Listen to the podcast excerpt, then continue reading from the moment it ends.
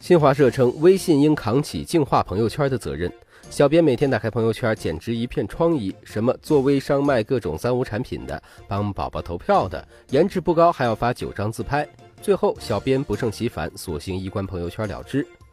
看不惯朋友圈种种陋习的也不仅有小编一个人，连党媒新华社也发话了。五月十七号，新华社发布。微信朋友圈不能成为非法营销乐土一文，称微信朋友圈朋友圈的微商风行，给一些图谋不轨者提供了杀熟机会，甚至为不法分子提供了欺诈诱骗的可乘之机。作为用户数已突破六点五亿的社交平台，微信管理团队应主动扛起净化朋友圈的责任。对于朋友圈逐渐变成商圈，不少用户不胜其烦，但碍于卖假货做代购的是自己的朋友，很多用户觉得尴尬。朋友圈各种微商在大大影响用户体验的同时，也影响了朋友之间的情谊。面对微商鸡汤文、晒娃风等风行的朋友圈，很多人像小编一样关闭朋友圈图个清静，还有人干脆拉黑这些人以绝后患。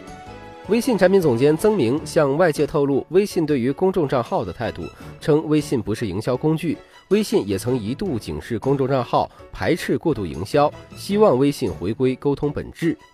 最初的微商只是通过微信朋友圈卖水果、母婴以及零食等产品的初级分享平台，在国家鼓励大众创业的大背景下，一时间几乎所有的微商品牌都是采用代理模式，通过在全国招不同级别的代理，授权各级代理商分销产品，实现盈利。在巨大的利益链条驱动下，缺乏监管的低成本运作让整个微商链条开始变味儿。微商品牌人气主要来自于各级代理的宣传。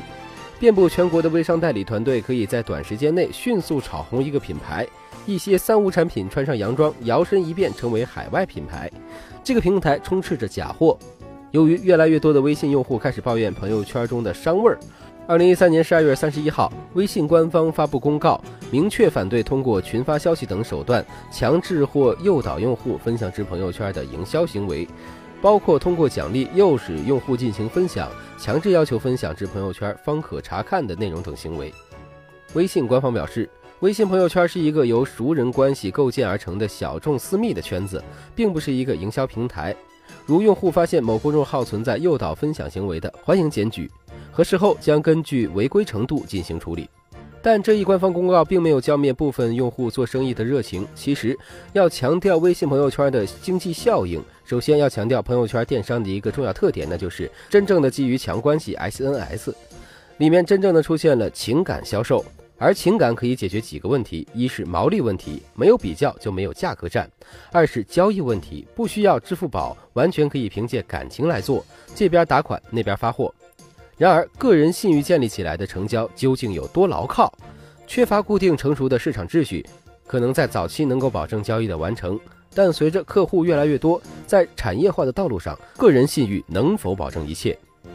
如今，借助朋友圈的电商仍处于探索阶段，对于买家而言，并无明显的卖家约束机制，从产品展示、销售、支付、售后都未形成完整成熟的运作机制，全凭卖家自己的设计。这门熟人生意要想健康发展，这一系列的问题都有待解决。所以，对于微信来说，单方面进行情感捆绑销售并不能持久。在市场管理层面，微信店应该跟电商一样，最终需规范管理升级，制定一套有可行性的管理体系。有关部门应对微信实施实名制，同时多部门联动对微信售假进行行为打击。同时，在支付方面，应尽快建立起相关的第三方支付平台及监管平台，将能更好地保障买卖双方的权益。如此，这种新的交易模式才能更好地发展壮大。朋友圈的微商可能并不会那么的遭人厌恶。